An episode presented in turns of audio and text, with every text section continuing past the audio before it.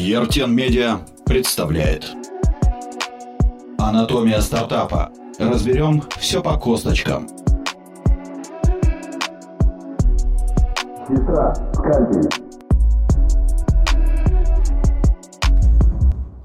Приветствую всех, я Эльнара Розмут, и это очередной выпуск подкаста под названием «Анатомия стартапа». А некоторое время назад мы уже встречались с сегодняшним соведущим. Это Дмитрий Цай, человек, который трансформировался из традиционного бизнесмена в стартапера, и не только в стартапера, а в основателя агентства, которое, которое курирует несколько стартапов. Дмитрий, привет. Привет, привет. Продолжаем разговаривать. Э, в предыдущем выпуске мы обсуждали этап тестирования, очень продуктивно поговорили, поняли, что на этом этапе можно сэкономить и деньги, и время, и ресурсы, и в очень такой активной форме да, вы, угу. выйти в реализацию. Сегодня о наболевшем и о том, как мне кажется, что не любят как в традиционном бизнесе, так и в IT, и в стартапах. Это операционка, это система, да, это отработка всех именно бизнес-процессов. И мне кажется, вот здесь твой опыт как, э, ну, ну, просто он уникальный, он универсальный, он прям нужен нам, да, хочется его пообсуждать, как трансформироваться, опять же, вот перейти из традиционного бизнеса в IT, и какие этапы ты забрал из традиционного бизнеса и переложил их на стартап, то есть какие этапы в операционке базово необходимы?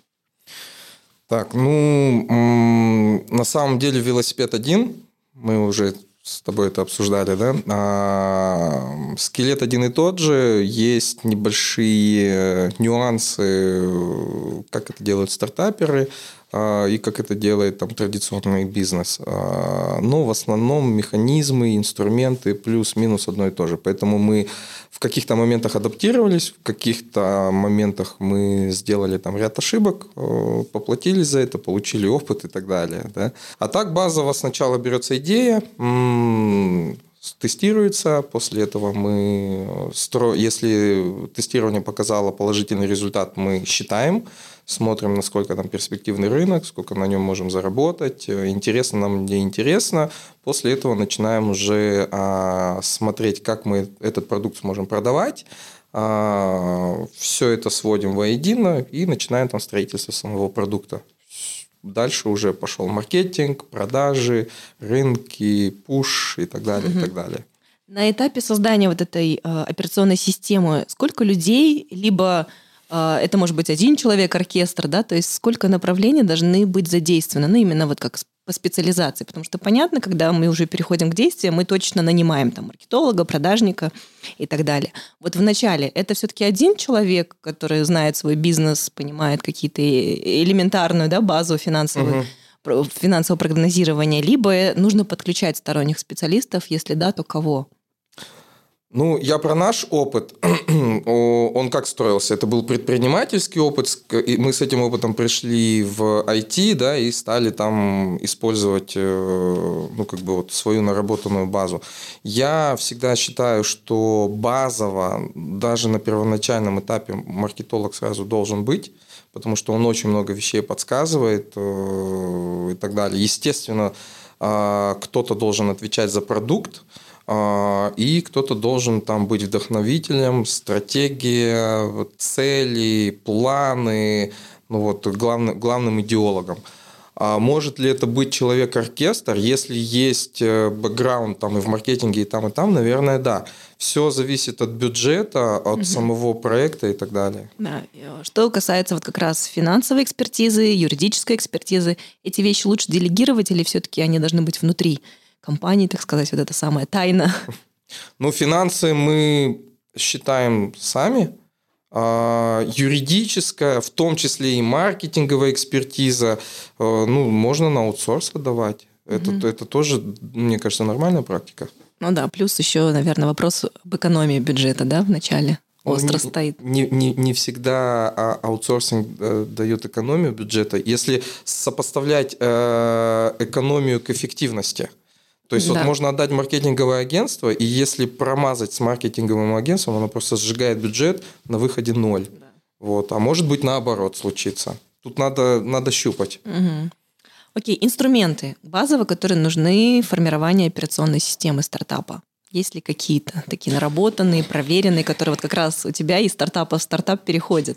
А, да, да, вот у меня есть классический, классический ряд инструментов, э, которые я использую независимо там, в каком проекте я бы не находился.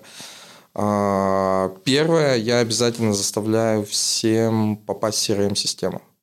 То есть CRM, в зависимости от сферы, чаще всего это Bittrex, классика жанра. Угу. Там мы можем ставить задачи, там мы можем контролировать исполнение и так далее, и так далее. Уже часть работы систематизирована.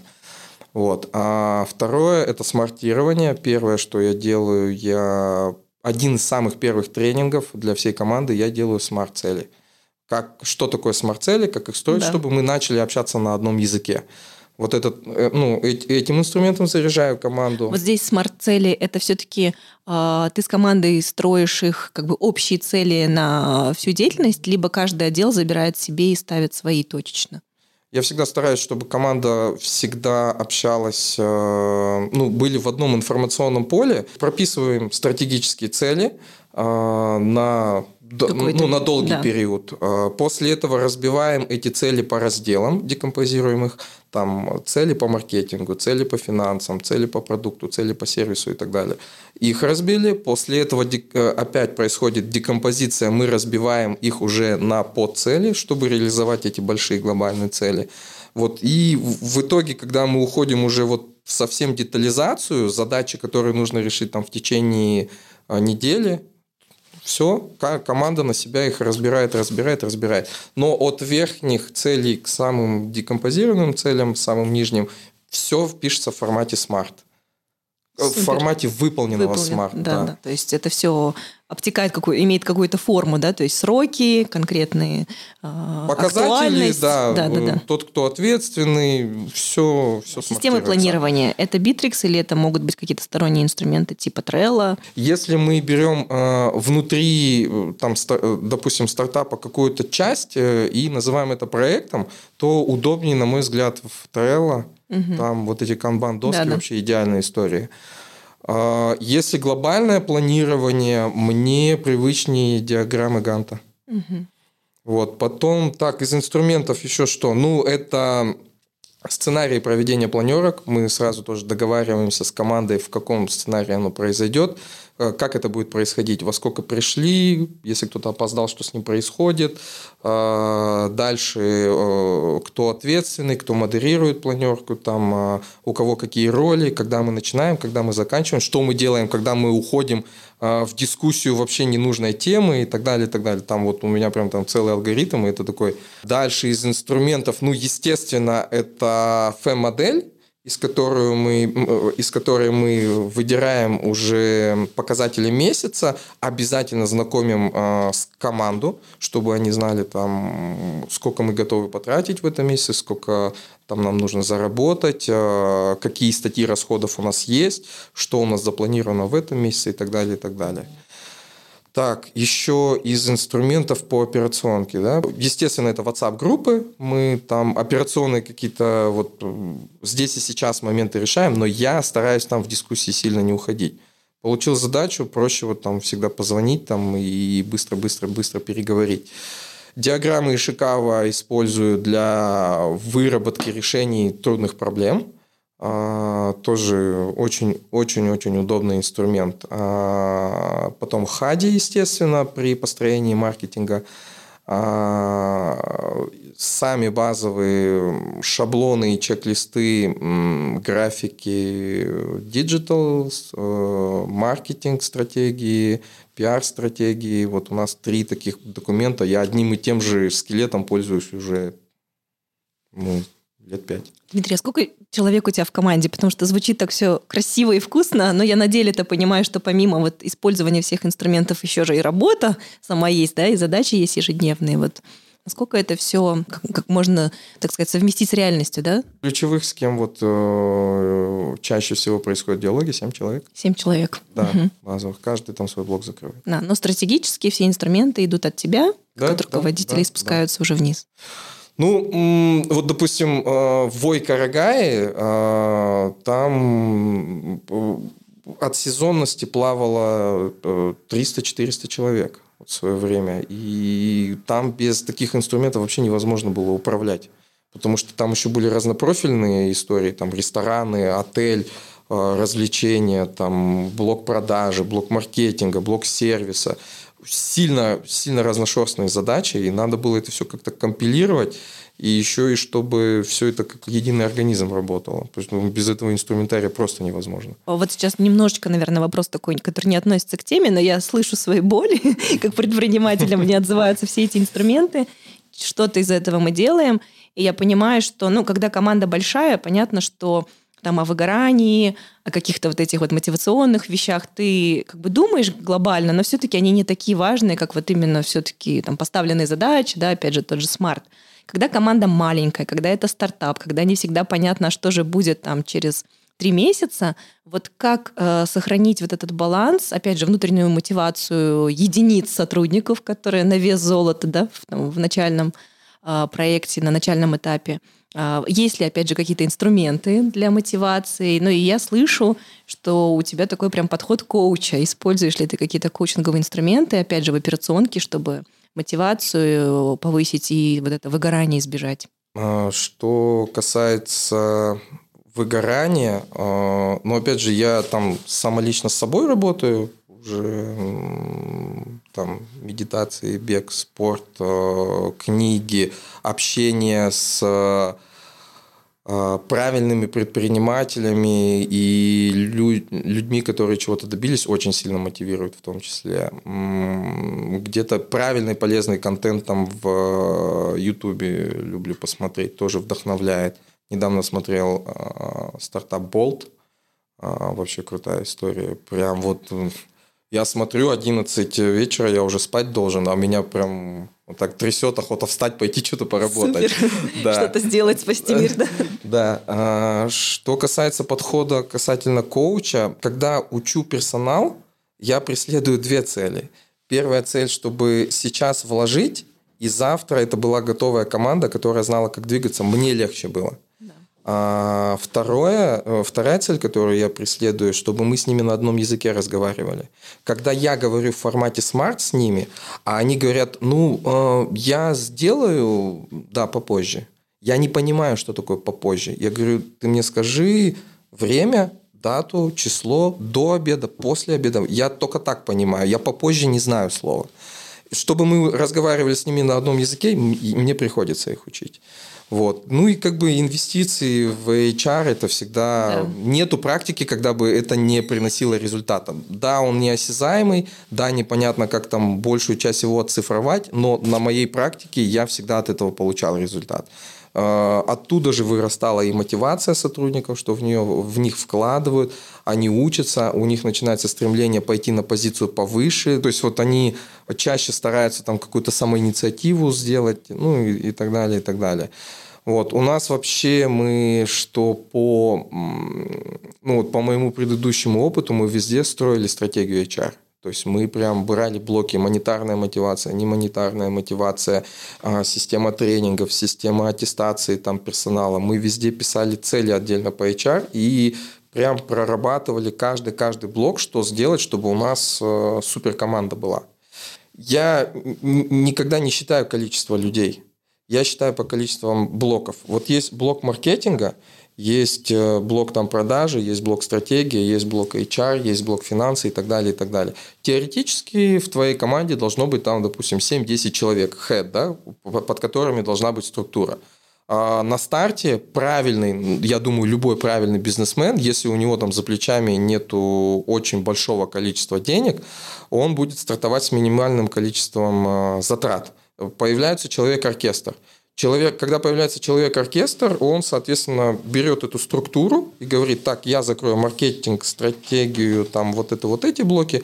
Другой говорит, я закрою вот эти вот эти. Теоретически вас двое в команде, практически вас шестеро. Вы внутри CRM-системы. У нас был опыт, когда мы в Битриксе вдвоем работали. Но задач там была такая колбаса, да, и мы прям ставили – юридическая задача, там написать, там проверить какой-нибудь договор, вот там маркетинговая задача, и все. Просто потом приходит, вы начинаете расти потихонечку, приходит человек, вы на него часть задач сгружаете, вас становится трое. Вы эти же задачи перенастраиваете на других ответственных, и все. А, и это, наоборот, мотивирует. Всегда, никогда не надо думать там, а, маленькая, большая команда. Как всегда нужно строить изначально такую структуру, Чтобы что он тебя- уже был потом большим и Да. автоматизированным, да? Люди просто в этот стакан вот так ныряли и уже Да. в этой системе варились. Супер. Мне кажется, это прям очень, очень важно. Окей, про консультантов. Ну, то есть сейчас, на самом деле, это модно, да, традиционный бизнес все чаще прибегает к каким-то консалтинговым услугам, опять же, чтобы посмотреть на себя со стороны, взять альтернативный взгляд, возможно, там быть чуть больше в тренде. Что касается стартапов, насколько на этапе, опять же, запуска, там, тестирования MVP нужны консультанты? Может быть, они могут все испортить, потому что есть, да, там какая-то внутренняя составляющая идеи реализации. Либо действительно взгляд со стороны нужен. Я чаще всего пользовался э, сторонним видением не на этапе старта, а на этапе, когда глаз замыливается. Это когда Мгм. вот ты очень сильно погряз в Да. операционку, и ты думаешь, что у тебя все хорошо, но все равно какие-то проблемы существуют, ты вот интуитивно понимаешь, там чуть провалилось, тут чуть не работает. Вот тогда свежий взгляд, на мой взгляд, нужен. А что касается вообще работы с консультантами, а мы привлекали там на этапе, когда строили горнолыжные трассы в Войкарагай, там приезжали ребята а, с Австрии. А а такой вот э, больше ну, ме- местный консалтинг, э, мне кажется, все зависит от цели. Вот. цели, Я же на самом деле сейчас тоже э, в какой-то роли консультант. Там Да. такая история получилась. У меня вот предыдущий опыт хорики, и есть друзья, они владеют а, одним из э, ресторанов «Мята». И, ну, вот я периодически к ним приходил, и они такие, ну, как дела, там, расскажи. И мы вот в процессе диалога, они постоянно про проблемы, проблемы, проблемы рассказывали. А я им говорю, а вы вот так сделайте, а вы вот так. Они говорят, о, прикольно работает, и это работает, и это работает. А потом они говорят, слушай, а ты же сейчас, ну, вот, у тебя не полный рабочий день, а мы вот видим что-то, мы за тобой в сторис следим, ты вот по вторникам что-то там халтуришь. А ты можешь там нам по полдня вот в эти, в эти дни там выделить? Я говорю, а зачем? Он говорит, ну у нас проблемы. Я говорю, слушай, давайте сначала там анализ сделаем. Мы делаем анализ, там 113 э, задач вылазит, ну вот которые надо решить. Я говорю, вот вам, вот решение, вам нужно просто ногами пойти и сделать это. Они говорят, ну типа, не, не мы сами не сможем, помоги. Ну и в какой-то степени я тоже консультант, и э, здесь я что хочу сказать. Здесь, наверное, больше зависит от э, целей. Есть консультант, который хочет прийти по там воздух погонять, да, и Да-да-да. рассказать всем. Себя я- продать. Да, да, да. А есть те, которые приходят э, с практическим опытом, Да. они, они дают практический опыт. Вот у- меня и- есть негативный тоже опыт, вот про те, Да. которые про воздух. Они приходят, на доске там рисуют разные теории, Да-да-да, а всё круто, исполнять... ваша жизнь изменится, да-да-да. Вот вам 100%, да. 150 слайдов, советов. Поэтому, если выбирать консультанта, то, наверное, выбирать все-таки, основываясь на его практический опыт и на его конкретное предложение, что он предложит Да. сделать. Какие ключевые показатели он поможет достичь и за что он берет гарантии. В остальном, на старте стартапа я бы, наверное... Если мы говорим про IT-стартапы, мне кажется, Астана Хаб покрывает эти Да. запросы. У них трекеры крутые ребята. Причем, скорее всего, уже с таким активным опытом, да, потому что раз за разом оттачивается. Да, и у них там и негативный опыт есть, я их тоже там поковырял, поспрашивал, они говорят, ну, ну, у меня вот такой провальный стартап. Я думаю, о, вот этот чувак нам подойдет. Классно. Супер. Окей, а, движемся дальше. А, а, Инвестиции – это тоже часть операционки в стартапе, да, то есть когда ты даже уже пройдя какие-то первые этапы и, и, может быть, выйдя на второй раунд, и если вначале получилось приви- привле- привлечь вот эти самые инвестиции FFF, там, Friends, да, Family, Fools. Fools, да, то э, вот как, опять же, можно к этому подойти с точки зрения систематизации? Я знаю, что у тебя есть опыт, да, все-таки качественного подхода к привлечению инвестициям. Что бы посоветовал? Ну, я бы посоветовал, а, а, во-первых, не строить э, ванильные облака и думать, что все ждут, когда ты к ним придешь и предложишь свой стартап, и они тебя с руками-ногами заберут. Никому ты не нужен. Это раз. Но а, если систематизировать этот подход, то, скорее всего, из этого может что-то выгореть. Мы называем этот инструмент стратегия а, работы с э, потенциальными инвесторами, где у нас разложена там целая карта. Во-первых, мы поняли, откуда теоретически мы можем взять э, деньги. Это там частный инвестор, это венчурный фонд, это а, там какие-то друзья, у которых есть бизнес, которые хотят вложиться там за долю. А, это государственные институты, там разные дорожные карты и так далее, и так далее. Это финансовые институты, ну и так далее, и так далее. Во-первых, мы всех структурировали. Во-вторых, мы а, для себя определили вообще, на каких коммерческих условиях мы готовы с ними работать а готовы ли мы давать долю, или мы хотим там привлечь, отдать, э, приумножить там, и так далее, и так далее. Мы четко сформулировали это. Во-вторых, э, мы разработали стратегию подхода к каждому из них. Там венчуры. Мы там, этим мы пишем на почту.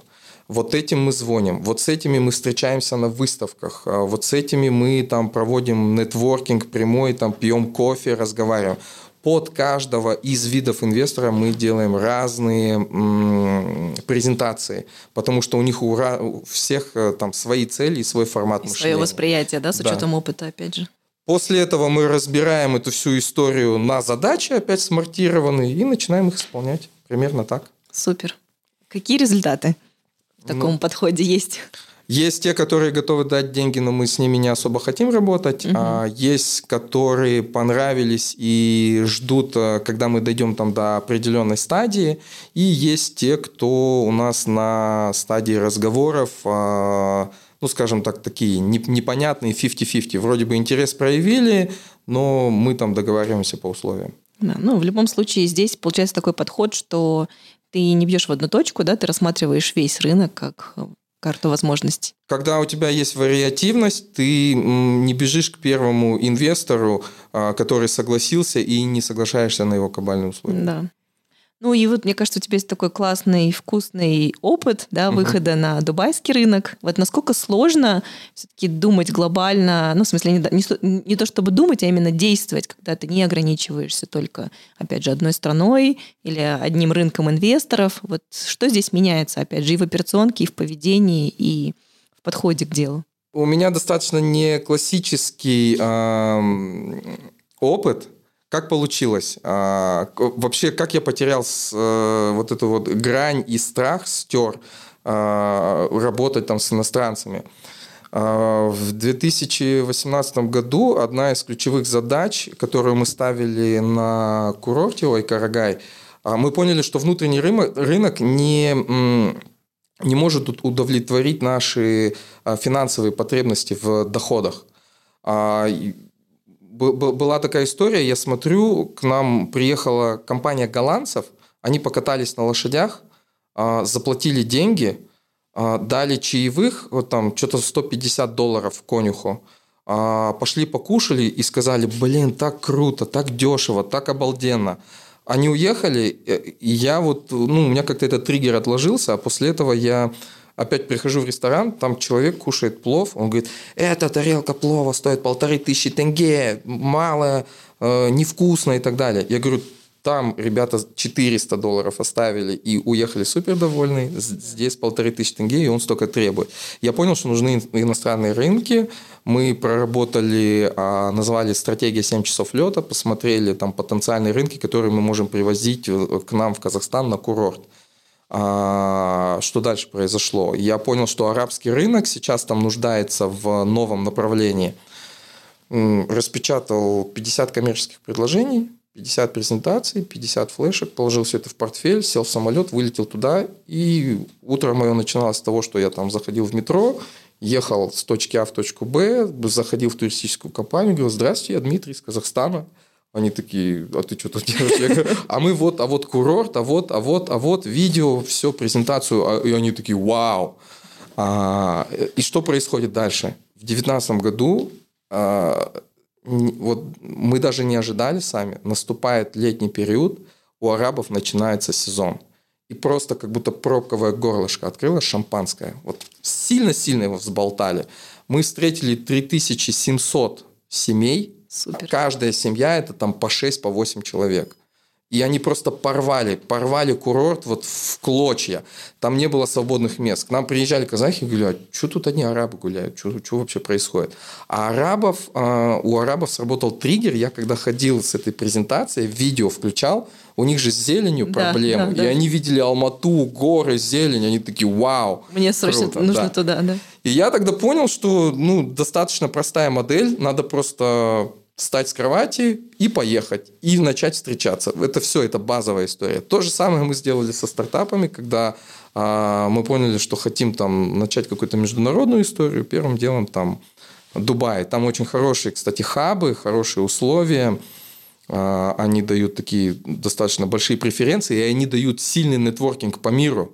Они Супер. выводят там на... Они сами уже сразу же на международном да, уровне, да? Да, да. Мы выбрали хаб, я прилетел туда, пошел в этот хаб, говорю, я там, Дмитрий, мы строим стартап. Ну, да. вот по, по классической своей же схеме. Плюс там повстречался с одними, со вторыми, с третьими, там зашел там в чаты в разные, написал всем. И вот как-то так это все случилось. Супер. Ну, то есть просто сел да, и поехал. Да. Мне кажется, это история и про то, чтобы делать, да, про вот это дуерство, и про шоры, потому что ну, у нас очень часто бизнес это все-таки вот эти шоры, ограничения ментальные, физические, привычные.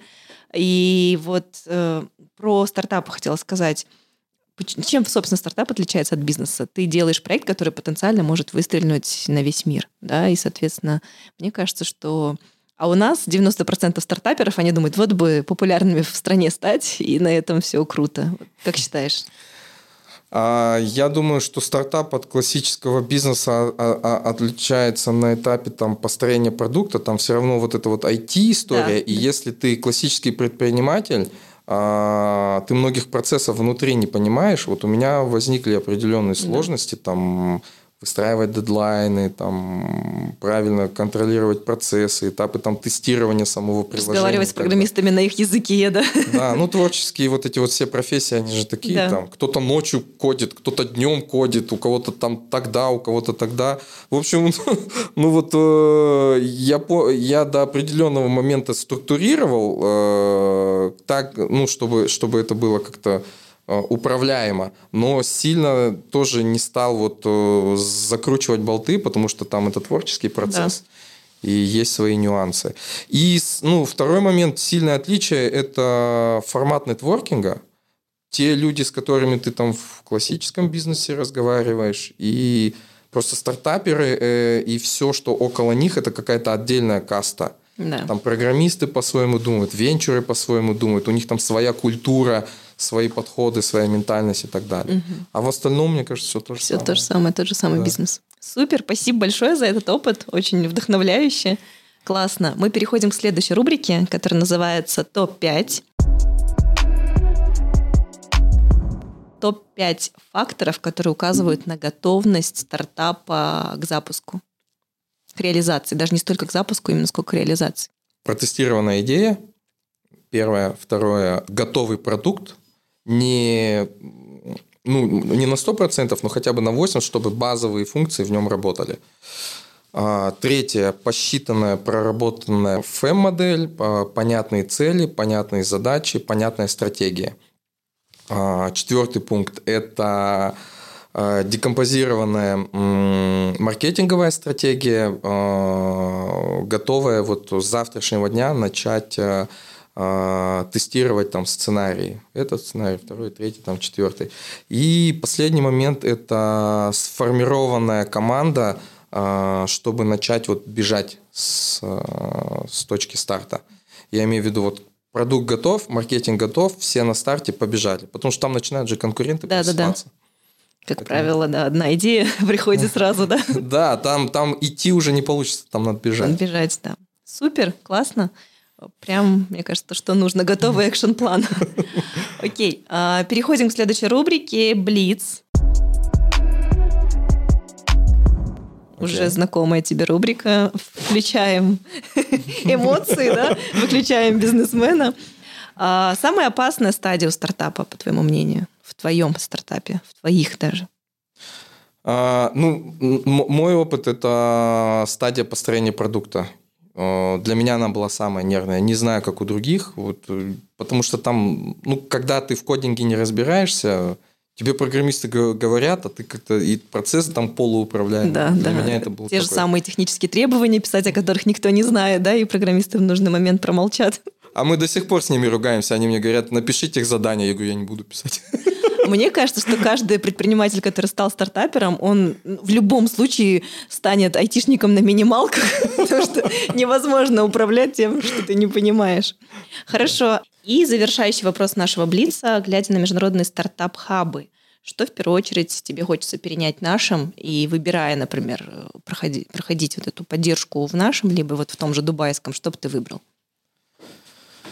Мы выбрали в общем, мы вообще и, и здесь, и там. Угу. А, мы участвуем в акселерации Астанинского хаба и параллельно сейчас прорабатываем участие в дубайских хабах. А, а, кардинальная разница, наверное, более в систематичном и отработанном а, процессе работы со стартапами – в дубайских хабах, раз.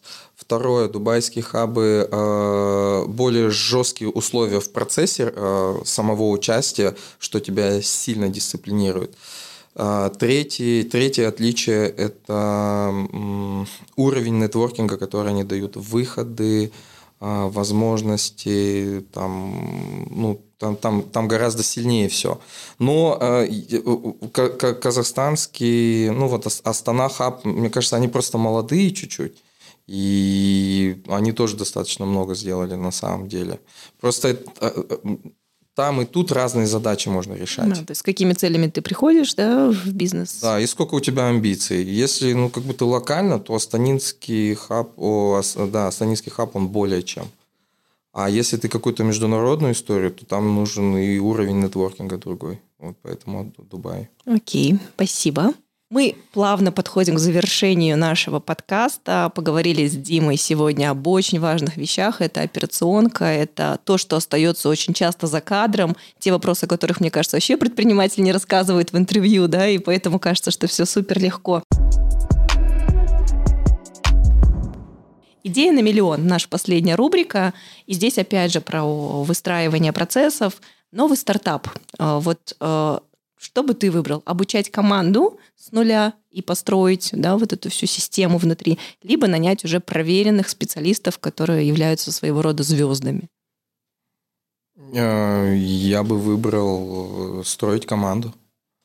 Ну, однозначно. Со звездами тяжело, там столько мнений на этапе, тем более на этапе старта каждый, мне кажется, там чересчур большой опыт, он тоже будет мешать угу. в какой-то степени. По, по каким-то Он может ограничивать, да, наверное, вот эту вот узкомыслить позицию. Узкомыслить, да. Твор, творческая составляющая вообще умрет. Всегда старался работать с тем, что есть, и всегда старался людям давать там шанс в команде, даже если опыта нету. Главное менеджерские навыки подтянуть, и если ты видишь, что человек э, проявляет инициативу, он там доберет где надо. Угу. Супер, спасибо. Ну и саммари нашего сегодняшнего выпуска, опять же, твое напутствие тем, кто сейчас на этапе создания операционной системы своего стартапа либо бизнеса. Реализовывать идеи второй, второй жизни ни у кого не будет. А, поэтому, если, если есть идея, если протестировали, есть обратная, хорошая обратная связь, то ну, нужно пробовать делать. А, ментальность вот казахская и там в других регионах, вы посмотрите, как э, американские легки на подъем, да? Идея пришла, они сразу быстро пошли. Мы вот долго э, загружаем телегу, потому что э, очень большой а, а, объем э, страхов, да. Поэтому, ну, мое напутствие, не бойтесь, делайте, пробуйте, ошибайтесь, э, растите вверх, все получится. Убирайте шоры и общайтесь с предпринимателями, которые вдохновляют. Да, спасибо. Я сегодня тоже прям вдохновилась. Хочется побежать и делать, вводить все инструменты. Я так понимаю, мы сейчас все побежим и делать. Да, да. Окей. Услышимся и увидимся в следующих выпусках подкаста «Анатомия стартапа». Мы разбираем здесь все по косточкам, перевариваем и даем вам самую актуальную информацию о том, как создавать стартап с нуля. Дмитрий Цай, Эльнора Розмут. Всем пока. Счастливо. Понравился выпуск? Ставьте лайки, подписывайтесь и делитесь с близкими. Еще больше актуального и полезного ищите на сайте erten.kz. Не забывайте, мы есть во всех социальных сетях.